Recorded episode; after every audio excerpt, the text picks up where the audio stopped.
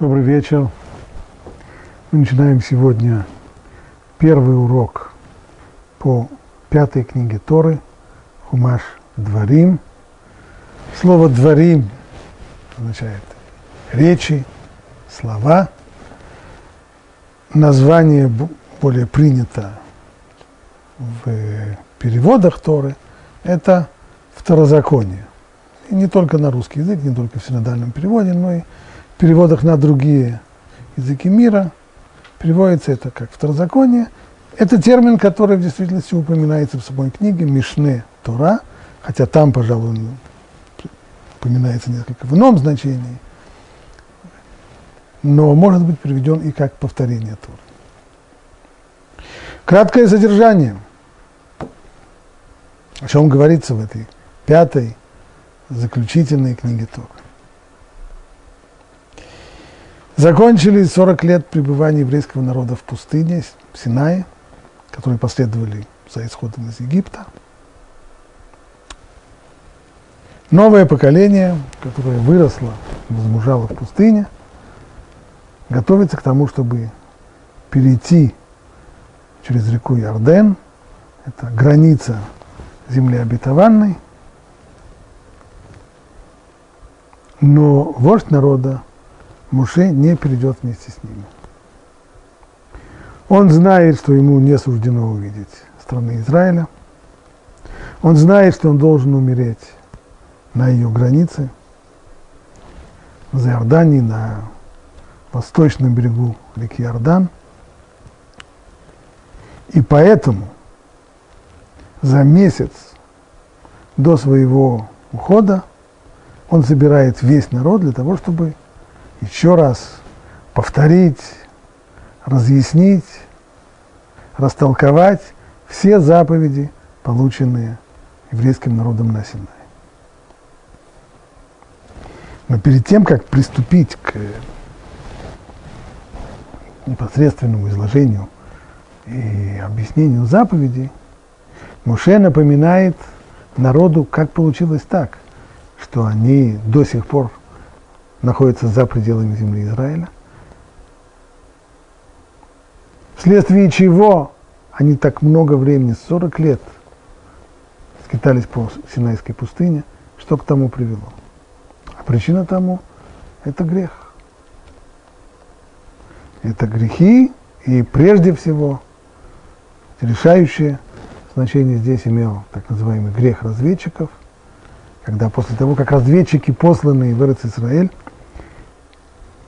вернулись в стан Израиля и напугали народ рассказами о том, что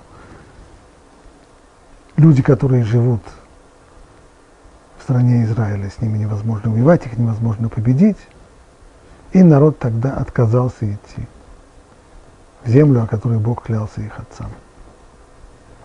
Наказание за этот отказ было то, что народ остался на 40 лет пустыне, пока все то поколение – которые были тогда взрослыми, то есть люди старше 20 лет, пока они все не умерли, и только новое поколение, оно сумеет войти. Вместе с этим грехом уже напоминает и другие проступки, совершенные народом по пути из Египта и вот э, до Иордания. Таким образом, получается, что первые главы этой книги по содержанию своему. Это упреки, обличения в грехах, увещевания, предостережения, уговоры, убеждения отныне соблюдать все законы Торы, в особенности в Израиль.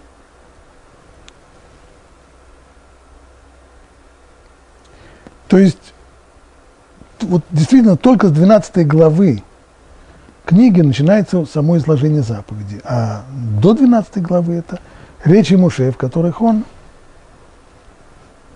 упрекает, обличает, увещевает народ, предостерегает его. Начиная с 12 главы, это снова речи Муше, но только другого содержания. В них он уже повторяет, разъясняет, растолковывает заповеди. Что же получается? Что содержание этой книги – это речи Муше. Зна, можно ли сказать, что автор текста книги Дворим – это Муше?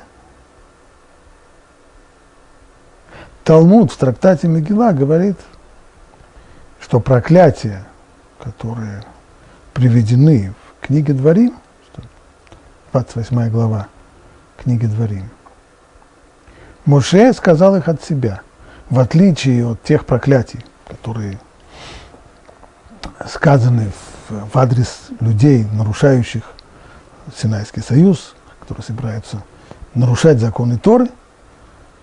Дважды в Торе приведены проклятия людям, которые нарушат этот Синайский союз. Один раз здесь в книге Дворим, 28 глава, и второй раз в третьей книге Торы, Вайкра, в конце ее. И вот Талмуд в трактате Мегила подчеркивает, что касается проклятий, которые сказаны в книге Дворим, то их Моше сказал от себя. А вот проклятия, которые в книге Вайкра, они более строгие, ибо они вышли из уст Всевышнего, Моше их только повторил, донес их до народа, озвучил.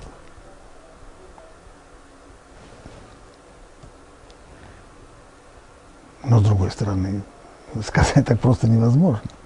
Потому что в другом месте Талмуда, это трактат Санедрин, там сказано, что любой человек, который говорит, что хотя бы одно слово, или даже хотя бы одна буква, она сказана Муше от себя в Торе, такой человек отступник.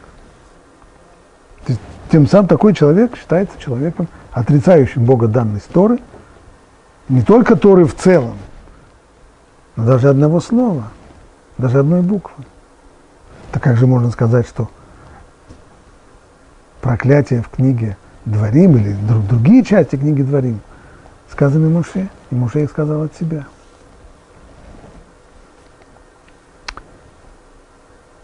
Что говорят об этом комментаторы? Начнем с э, Орахайм.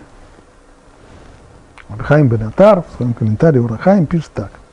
Это, вот это то, что сказано, Эля Адварим, вот эти речи, чьи эти речи? Это собственные слова Муши. Ведь все главы, содержащие укоры и наставления, то есть вот первые 11 глав, являются собой предостережение Муше, обращенное им к тем, кто приступает к воле Творца. То есть он выступает здесь как оратор, обращающийся к людям с тем, чтобы усилить их мотивацию соблюдать закон этого. И мудрецы Талмуда указывали, что проклятия, приведенные в книге Ваикра, изречены всемогущим, но проклятия, приведенные в книге, во второзаконии, то есть в книге Дворим, Муше произнес от себя. И даже когда Муше повторял и разъяснял прежние речения Бога, то есть начиная с 12 главы и дальше, это уже не упреки и не увещевания, это уже изложение законов, ему не было заповедано делать это. Это не то, что Всевышний ему сказал, повтори сейчас закон такой-то и скажи так-то и так-то и так-то. Нет. Муше здесь, если первые одиннадцать глав отражают речи Муше как обличителя, как пророка, то, начиная с 12 главы, он дает урок. Он напоминает заповеди, разъясняет их и растолковывает. И даже когда Муше повторял и разъяснял прежнее речение Бога, ему не было заповедано делать это, он сам повторил содержание Тора, как любой другой человек, который дает урок. Поэтому-то и написано, вот слова, которые говорил Муше, то есть только эти слова Муше говорил от себя, но во всех четырех предыдущих книгах нет ни одного слова, сказанного им от себя. Ну и снова мы возвращаемся к тому же самому вопросу. Пока что Урахаим не ответил нам на, на, на самый главный вопрос. Как можно так сказать? То, что он говорит, понятно, опирается и на, и на анализ текста, и на утверждение мудрецов, на утверждение Талмуда в трактате Мегила, что это все это речи, эти слова, это слова Муше. Ну, что нам делать с другим местом в Талмуде, в котором сказано, что человек, утверждающий, что хотя бы одно слово Муше добавил от себя в Тору, такой человек отступник.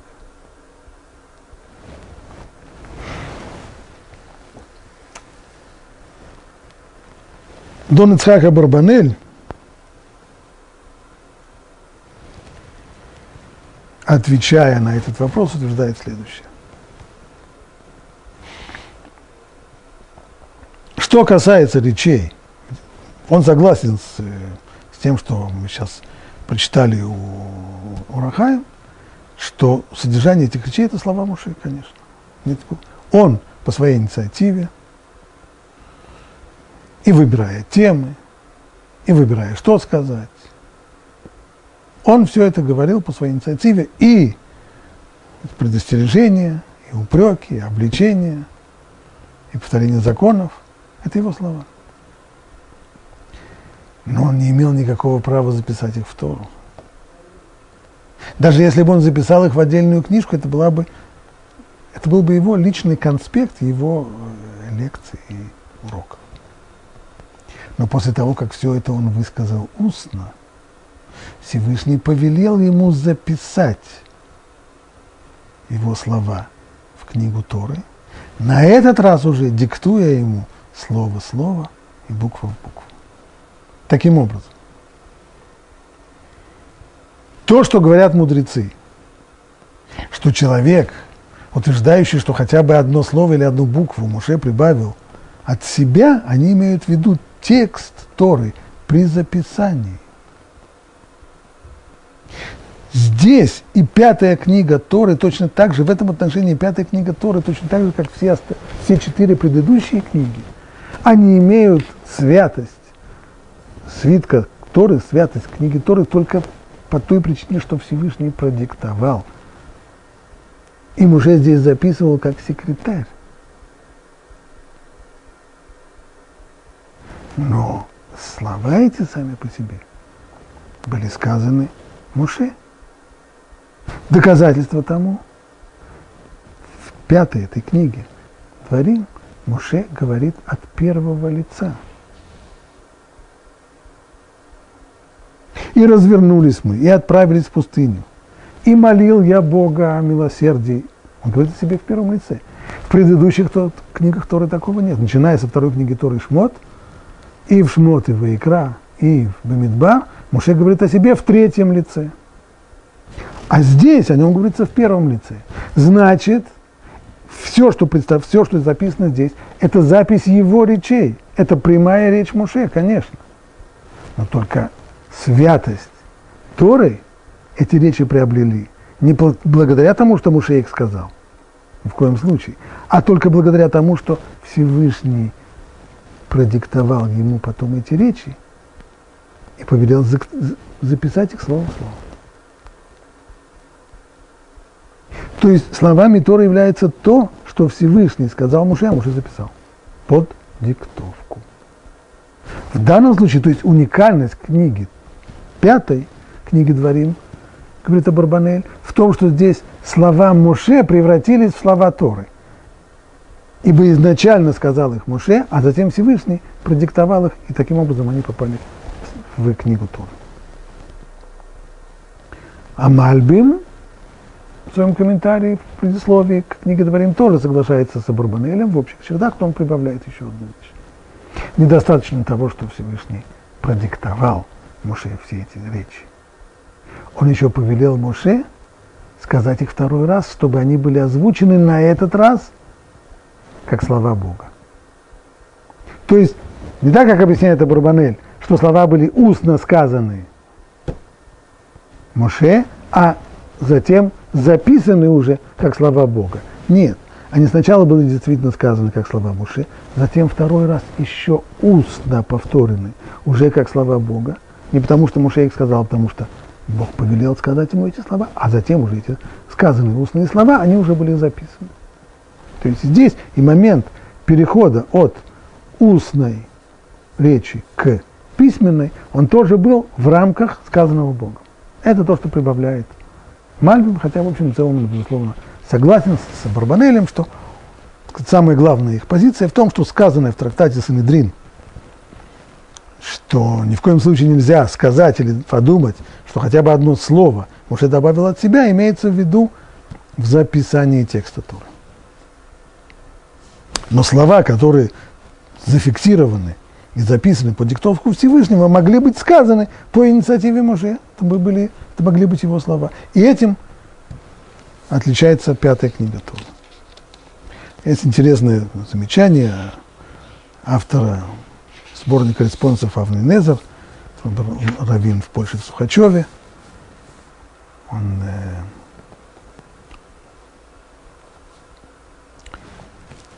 говорит следующее, что книга Дворим, пятая, последняя, заключительная, книга письменной Торы, она представляет собой на самом деле переходную стадию между письменной и между устной Торой. Устная Тора – это слова, которые говорит мудрец. И здесь, книге Дворим, записаны речи, которые сказал Муше. Но с другой стороны, в отличие от устной Торы, этот текст затем был записан под диктовку Всевышнего слово в слово. Тем самым есть в этой книге, в книге Дворим, и элементы, и черты, точнее, черты устной Торы и черты письменной Торы тоже.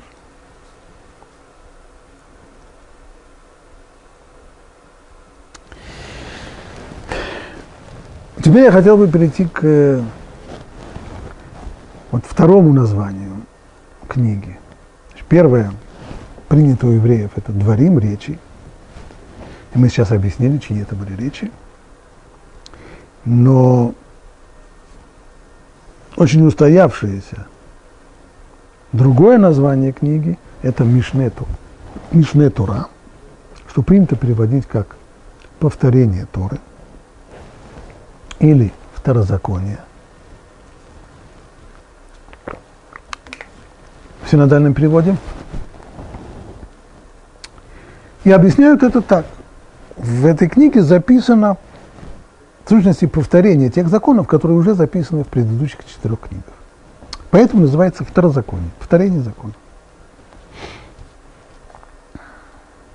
И действительно, человек, который изучает вот главы, начиная с 12 главы и дальше, там, где содержатся заповеди, у него довольно быстро возникает ощущение, что, по крайней мере, часть из этих изучаемых заповедей он уже с ним встречался встречался в предыдущих книгах. Это верно. Но с другой стороны, повторены вовсе не все заповеди, а довольно небольшая их часть. Это раз. А вопрос, если перед нами повторение закона, второзаконие, то почему закон тогда повторен не полностью, а очень выборочно? Второй вопрос, а как объяснить появление совершенно новых заповедей, которые ни намеком даже не упомянуты в предыдущих четырех книгах Торы. И такие здесь есть в Второзаконии. Как это вместе? А Рамбан в своем предисловии к комментарию книги Дворим пишет так. Известно, что эта книга является как бы повторением Торы. Поэтому ее называют также Второзаконие, Мишне, Тора. В ней рассказывается, как наш наставник Моше еще раз изложил большинство законов Торы, теперь уже новому поколению. То есть если законы Торы, записанные в предыдущих четырех книгах, слышало первое поколение людей, вышедших из Египта, то теперь он уже повторяет это новому поколению, тем, которые стоят на границе земли Израиля и готовы войти в нее. Новому поколению, которому предстояло вступить в землю Израиля. Однако здесь не упоминаются законы коинов. Огромное число, десятки, десятки законов, связанные со службой коинов, священников в храме, не упомянуты в книге Дворим ни одним словом. Почему тогда? Если уж повторять, то повторять ну, уж, уж, по крайней мере, эти десятки заповедей надо было повторить. Ответ Рамбана. Поскольку коины проявляют особое рвение в своем служении и не нуждаются в повторном напоминании. То есть кто нуждается в повторном напоминании? Нерадивый ученик. Или те, которые, может быть, нельзя их назвать нерадивыми, но все-таки. Но что касается Куаним, как Талмуд говорит, Куаним зрезимым – Куаним, они проявляют большое рвение в своем служении, это их потомственная черта, и поэтому они не нуждаются в дополнительном напоминании того, что они один раз выучили самом начале 40-летнего э, периода пребывания в пустыне, они уже выучили эти законы, они их, безусловно, постоянно сами повторяют, обсуждают, освежают в памяти. Им не надо этого повторять. Нужно повторять тем, кто может забыть или запутать. А вот для всех остальных евреев Муше повторил заповеди, которые они обязаны следовать. Порой разъясняя дополнительные подробности. То есть есть заповеди, которые в целом, можно сказать, они были упомянуты в предыдущих книгах, но в книге Дворим в них появляются новые подробности. А порой просто еще раз предостерегая их от нарушения завета. Иногда заповедь повторяется без добавления каких бы то ни было подробностей. Она повторяется как дополнительное предостережение. Смотрите, еще раз вам напоминаю. Так, например, в этой книге проведено множество предостережений и запретов, связанных с идолопоклонством. То есть запрет идолопоклонства повторяется в книге Дворим не раз, и не два, и не три, и не пять, а намного больше. И каждый раз с дополнительным нажимом, с дополнительными предостережениями, предупреждениями. Также повторно, какие наказания полагаются за их нарушение. Кроме того, в этой книге приведено несколько заповедей, которые вообще не были упомянуты. Например, заповедь о ливератном браке, ебум. В случае, когда человек умирает бездетным, то его жена, есть мецва, чтобы его жена вышла замуж за его брата. И только если они не хотят, чтобы этот брак состоялся, то он должен отпустить ее при помощи особой церемонии, халица, которая представляет собой нечто, некоторую замену развода в случае э, женатых людей. Ливратный брак. Закон о муже, возводящем напрасленно на жену. Законы развода, законы о лжесвидетелях и другие. Есть новые заповеди. Но все эти, это не значит, что они здесь появились впервые. Это не значит, что именно на границе с землей обетованной Муше получил эти заповеди от Всевышнего. Нет.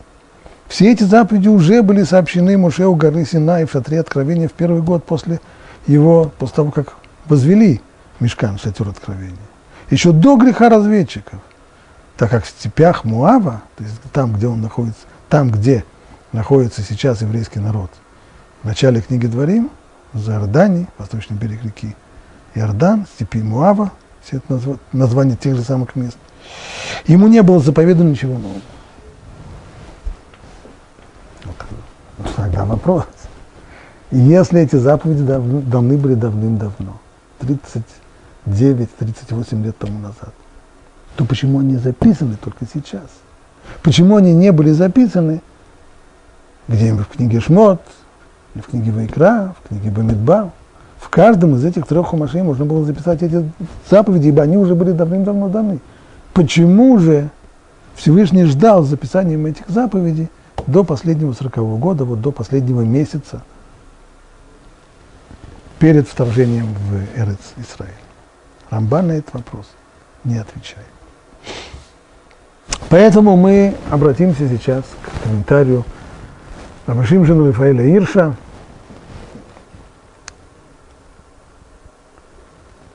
который пишет повторение и разъяснение законов, уже зафиксированных в предыдущих книгах, не составляет существенного содержания этой пятой части Торы. То есть, несмотря на очень принятый стереотип о том, что содержание книги Дворим – это повторение уже записанных ранее законов, говорит Равширш, это не так. И далее Равирш, франкфуртский раввин, с поистине немецкой пунктуальностью производит подсчет.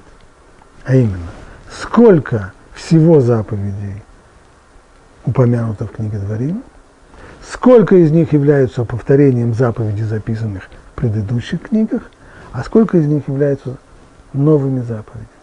И вот какая бухгалтерия получается.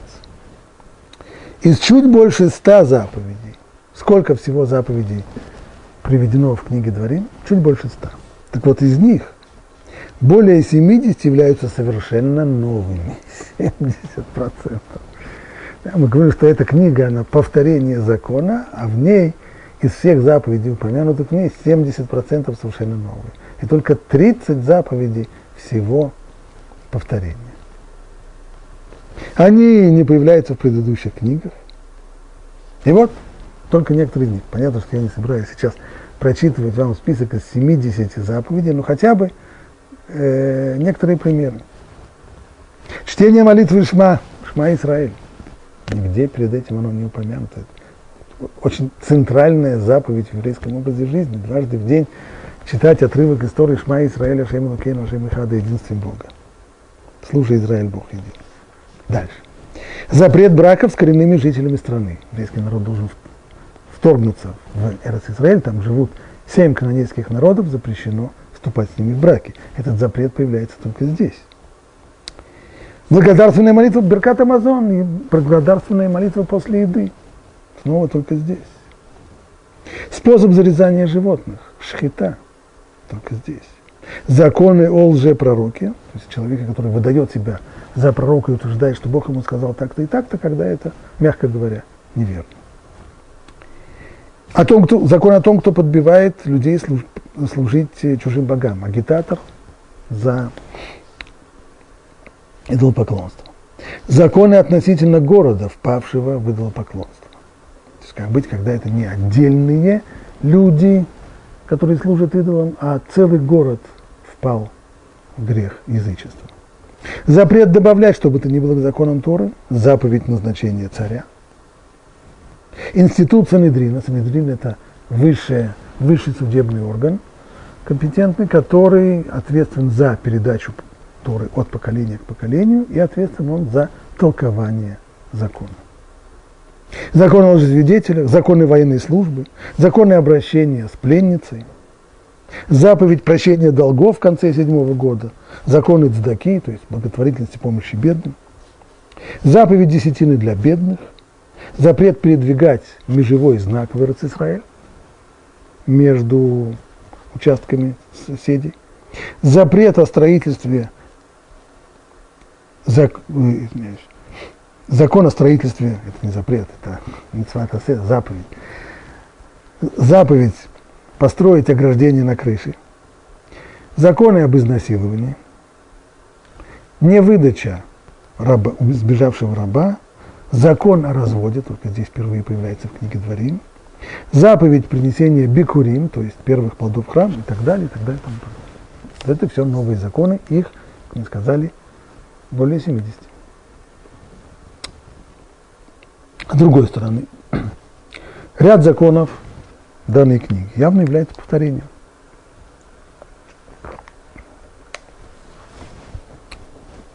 И снова, примеры. Десять речений, они записаны и в книге Шмот, и повторяются с небольшими текстуальными различиями в книге Дворим.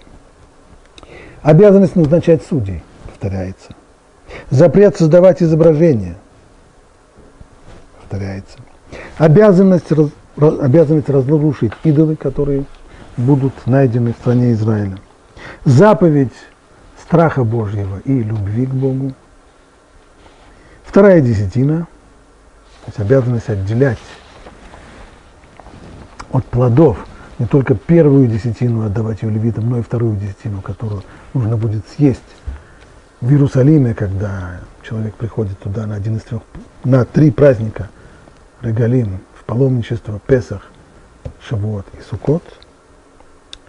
Сами эти праздники, Песах, запрет на самые различные виды прорицаний, колдовства, магии, чародейства, волшебства, обязанность возвращения пропажи, запрещение шатнес, то есть смеси шерсти со льном, заповедь цицит, кисти видения, которые прикрепляют на краях четырехугольной одежды, запрет давать взаймы под процент, обеты, зарплата, обязанность выплатить зарплату паденщику в тот же день, когда он заканчивает работу, верные гири, меры объема, то есть запрет мошенничества в торговле, обмана торговли и так далее. Все эти законы, они повторяются в книге Дворим. Но с другой стороны, из сотен заповедей повторяется здесь только три десятка. Тогда почему? Пишет чтобы понять содержание этой пятой книги, следует попытаться ответить, найти ответ на вопрос. почему перечисленные выше новые законы не были записаны в предыдущих книгах. Это первое. Так, есть целый ряд заповедей, которые, как утверждает Рамбан, конечно же, они были даны на Синае. Максимум в мешкане в, в шатерном соборе, в соборном шатре. Но почему-то они не были записаны до сих пор. Почему? Второй вопрос. Почему из сотен заповедей повторены именно вот те 30, которые мы сейчас не полностью, но все-таки перечислили? И здесь Рабыш делает очень интересный ход. Давайте внимательно посмотрим одну группу законов, и это даст нам ключ к пониманию всей ситуации. Чтобы понять содержание, э, более подробное рассмотрение законов, которые впервые появились в предыдущих книгах и частично повторны здесь, может снабдить нас ключом к ответу. А? Законы о праздниках. Они впервые упомянуты в книге Вайкра, в 23 главе. И повторяются в 16 главе книги Дворим. Но повторяются интересно. Повторяются, но не полностью, а только частично. Какие праздники повторяются? Песах, Шавуот и Сукот. То, что называется Шлуша Регалим, то есть это три праздника, в которые нужно совершить паломничество в Иерусалим. А в свою очередь такие важнейшие праздники, как Роша Шана, Йом Кипур и Шмини Ацерет, который потом становится Симхат Тура, о которых тоже говорилось в книге Вайкра, они не повторяют. Есть две группы праздников. Есть Шлош Таргалим, три праздника паломничества, Песах, Шивот, Сукот, а есть три праздника, связанных с судом над каждым человеком в конце года. Это Роша Шана, судный день, это Йом-Кипур, день всепрощения, и это Шмини Ацерет, который стал праздником Торы. Праздник Сукот, он относится так утверждает наш комментатор, он относится к обеим группам. Он, с одной стороны, неотъемлемая часть Шлоштар Галим из трех, трех праздников паломничества, но с другой стороны, он, приходя сразу через пять дней после Йом-Кипура, является праздником радости по поводу прощения грехов Йом-Кипур. Но так или иначе, Тора повторила в книге Дворим только три праздника Песах, Шивот, Суккот. Почему? А что с Рошана Йом-Кипура и Шминяцерет? Ответ здесь напрашивается сам собой.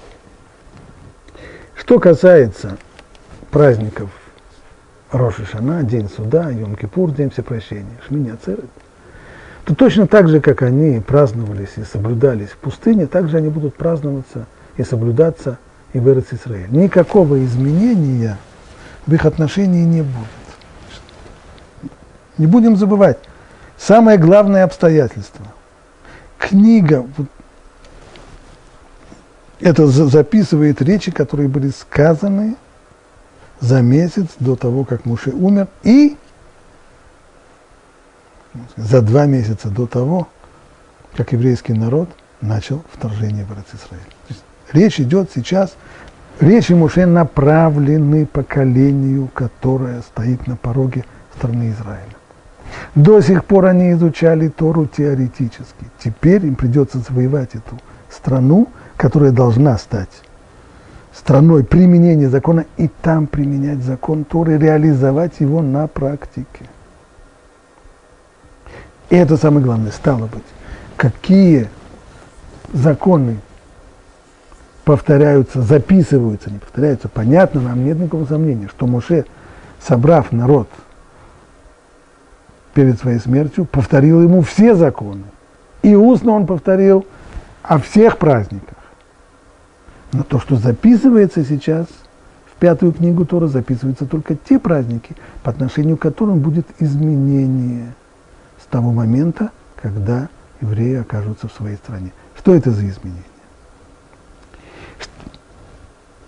Что касается праздников Рошана, Йом-Кипур, которых изменений не будет, это праздники, которые посвящены личным отношениям человека с Богом. Человек исполняет заповеди – иногда нарушает их. Судим Богом в день Рошишана, прощаем в день Йома Кипурим, празднует это в день Шмини Ацерет. Это его личные отношения. Что касается Песах, Шивот, Сукот, самое первое, что бросается в глаза, это привязка этих праздников к сельскохозяйственному календарю. Песах приходится на время сбора урожая ячменя. Шивот приходит на время урожая, так сама Тора подчеркивает, это время сбора урожая пшеницы. Сукот – это время, когда созрел уже, созрели и плоды, а зерно, которое до сих пор стояло в стогах и сушилось на гумне, его уже обмолачивают и приносят домой, в амбары. Все, вся эта привязка в пустыне не имела никакого отношения. Пустыне нет сельскохозяйственного календаря, потому что там сельского хозяйства нет. Питались там маном, который падал с небес. А вот эти моменты привязки сельскохозяйственного календаря, они будут в Израиле. Это первое. Второе. Все эти три праздника, они называются регалим, паломничество. Ибо есть обязанность каждому еврею, каждому мужчине еврейскому прийти, явиться в Иерусалим, в храм, предстать перед Всевышним храме. То есть не праздновать эти праздники дома, как Роша на Йом-Кипуры и Шминя Церет, а явиться в Иерусалим. Снова, в пустыне это все не имело смысла, потому что все были вместе. Еврейский народ находился в одном стане, это был большой стан, конечно, но все-таки все жили компактно. А вот в Израиль после того, как все расселятся, Израиль будет завоеван, и каждый будет жить в своем месте. Вот здесь вот важно, здесь, здесь становится очень важным этот момент, что три раза в году весь народ собирается в едином национальном центре в Иерусалиме в храме. Вот почему были повторены именно вот эти три праздника Песах, Шавуот и Суккот, а не остальные праздники. Это дает нам путеводную нить к объяснению всего остального. То есть записываются в Торе, пятой книге Торы Дворим, и новые заповеди, и повторяются предыдущие, но только те, по отношению к которым есть те, в которых есть смысл и в которых происходят серьезные, важные изменения при переходе от скитаний в пустыне к оседлой жизни в Эрец Израиль, земле обетованной. Вот что мы видим дальше.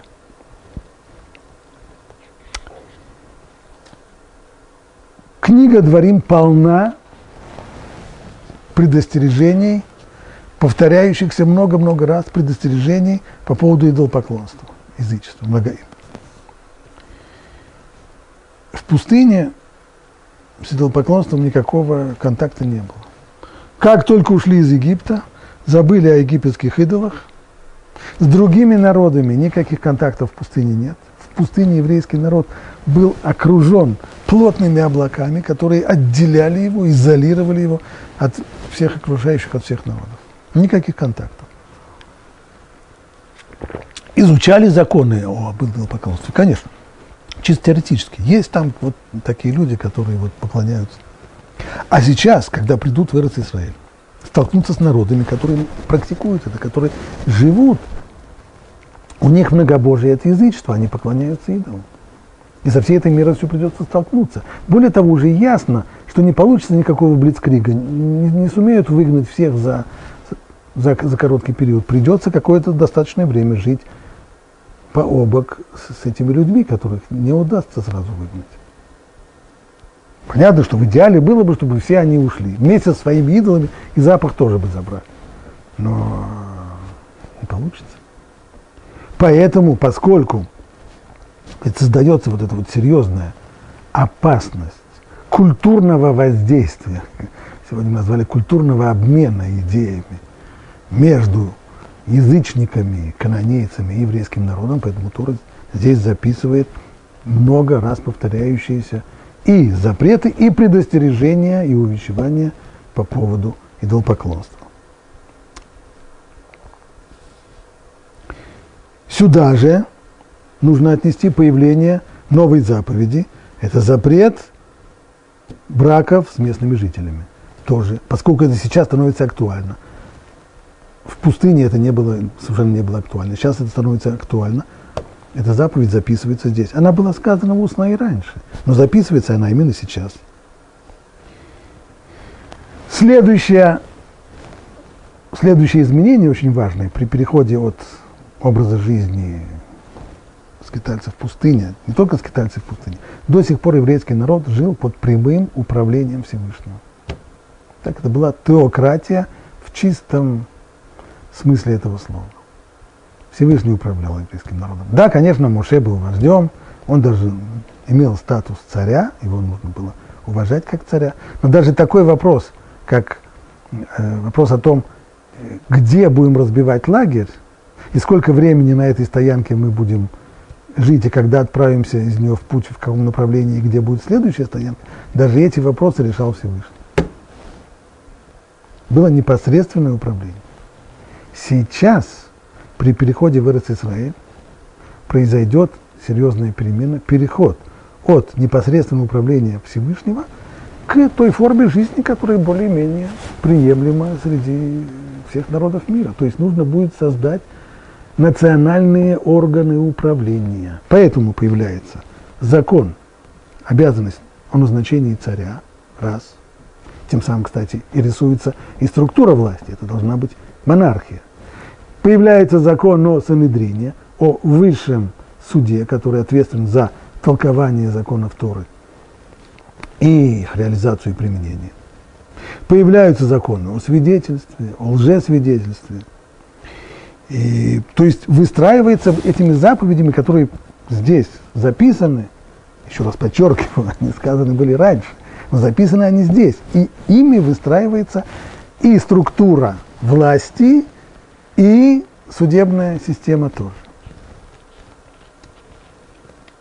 Понятно, что в книге Дворим нужно было записать законы, касающиеся ведения войны. Обязанность воинской службы, кто обязан, кто от нее освобожден, э, каким образом ведется война, и э, обращение с пленницей и так далее. Переход к, э, от пребывание в пустыне к оседлой жизни в своей стране должен был вызвать и ряд серьезных социально-экономических изменений. Прежде всего. В пустыне были условия совершенного коммунизма. То есть было полное удовлетворение всех потребностей, всех необходимых потребностей, минимальных, Никто не нуждался там ни в еде, ни в питье, ни в жилье. Все Всевышний давал людям. Манна выпадала каждый день, воду тоже получали от источника передвижного, который всюду оказывался рядом с еврейским станом, куда бы люди ни пошли. Не было, под... все потребности удовлетворялись, и не просто удовлетворялись, а удовлетворялись одинаково для всех, с полным равенством. Но вот теперь, когда еврейский народ перейдет к жизни в своей стране, ман прекратится, больше не будет никакого мана. Кусок хлеба придется зарабатывать своим трудом. И социально-экономический уровень каждого человека будет определяться прежде всего его трудом – и сопутствующей ему удачей. И совершенно очевидно, что в таких условиях довольно быстро начнется расслоение общества. Появятся более богатые и менее богатые. В конечном итоге появятся и бедняки. Люди, которые нуждаются в помощи своих соплеменников для того, чтобы просуществовать. Вот в этих условиях понятно – что и здесь вот это вот грядущее изменение в жизни еврейского народа приводит к появлению целой серии социальных законов, социальных заповедей. Пример. Заповедь прощения долгов в конце седьмого года. Каждые, каждые семь лет прощение долгов. То есть, с одной стороны, совершенно естественным образом идет расслоение общества. Если мы познакомимся с историей древних э, древних обществ, то мы знаем, что каждый раз подобного рода расслоение приводило к крайним крайнему противоречию между бедняками. Бедняки становятся все время все более бедными. В какой-то момент они вынуждены одалживать деньги у богатых. А не имея возможности всегда вернуть долги, они очень быстро попадают в долговое рабство. Вот здесь вот Тора ограничила этот процесс. Да, совершенно естественно, так и должно быть. В обществе должно быть расслоение, будут богатые, будут бедные. Но при всем при том есть обязанность прощать долги каждые 7 лет, с тем, чтобы вот этот вот, э, это расслоение не было бы уж слишком крайним. Это первая заповедь. Дальше. Законы цдаки. Есть люди, которые не могут э, свести концы с концами, им нужно помогать. Обязанность благотворительности записана. Маасер они десятина для бедных. Если в предыдущих книгах записано первая десятина, Маасер решен, десятина от плодов, выращенных в Израиле, она дается левитам, то здесь записана вторая десятина, которая отдается беднякам.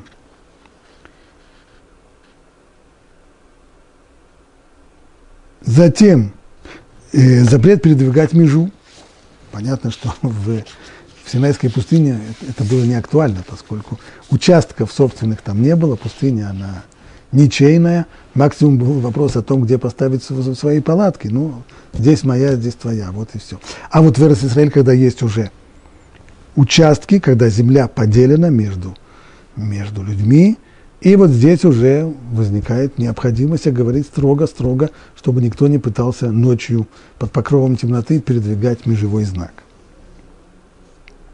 Все это впервые записано только в книге Дворим. Часть из этих законов – не было записано в предыдущих книгах, часть повторяется.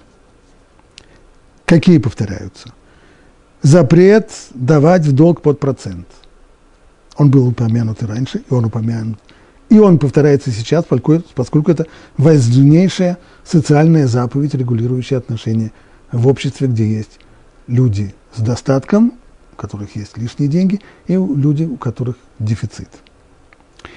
Плата паденному работнику. В пустыне не было наемных работников.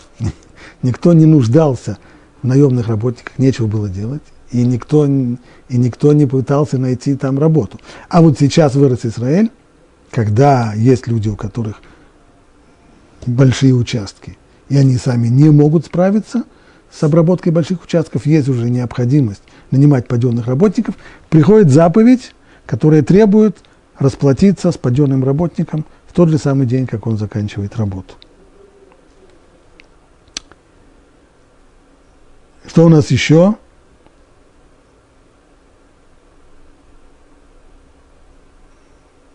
Я думаю, что этого хватит. Вот выведенный Равиршем критерий, по которому можно понять, какие заповеди были записаны книге Дворим он достаточно четкий, не натянутый и логичный. Значит, критерий здесь не повторение заповедей, ибо повторено всего лишь как бы сказать, 30 заповедей. Часть заповедей записаны впервые, часть заповедей повторена, но и те, и другие – это именно те заповеди, по отношению к которым переход от жизни в Синайской пустыне к жизни в своей стране имеет конкретное значение и имеет влияние.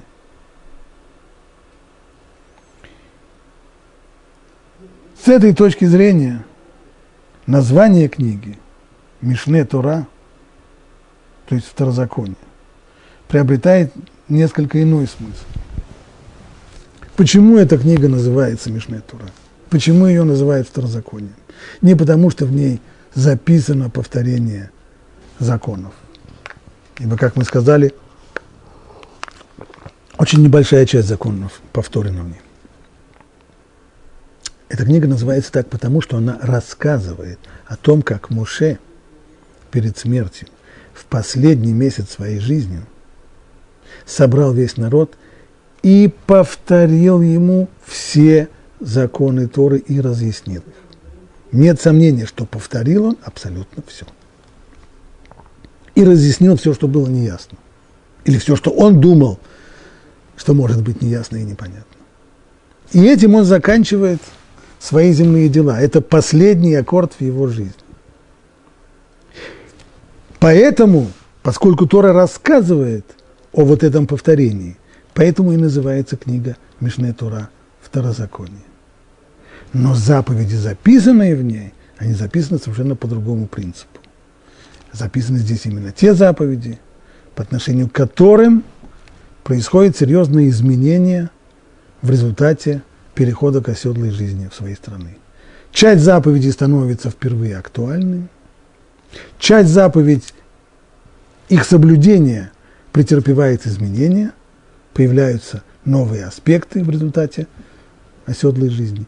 Часть заповедей, в них нет новых аспектов, но они становятся особо важными в плане соблюдения, жизненно важными. И вот именно эти заповеди и записываются в пятую книгу Торы, которая носит название, два названия, принятое основное название – Дворим, речи, ибо это были речи Моше, которые Всевышний потом продиктовал ему, и книга, второе название – Мишне Тора, повторение Торы, ибо рассказывается здесь о том, как Моше повторил евреям, новому поколению, всю Тору в последний раз, чтобы они этот урок пронесли уже с собой, ибо в стране Израиля Муше не будет с ними. И если не сейчас, то когда же? Если не повторить все содержание Торы сейчас, то другой такой возможности не будет. И вот это, то, что сделал Моше, это было последнее деяние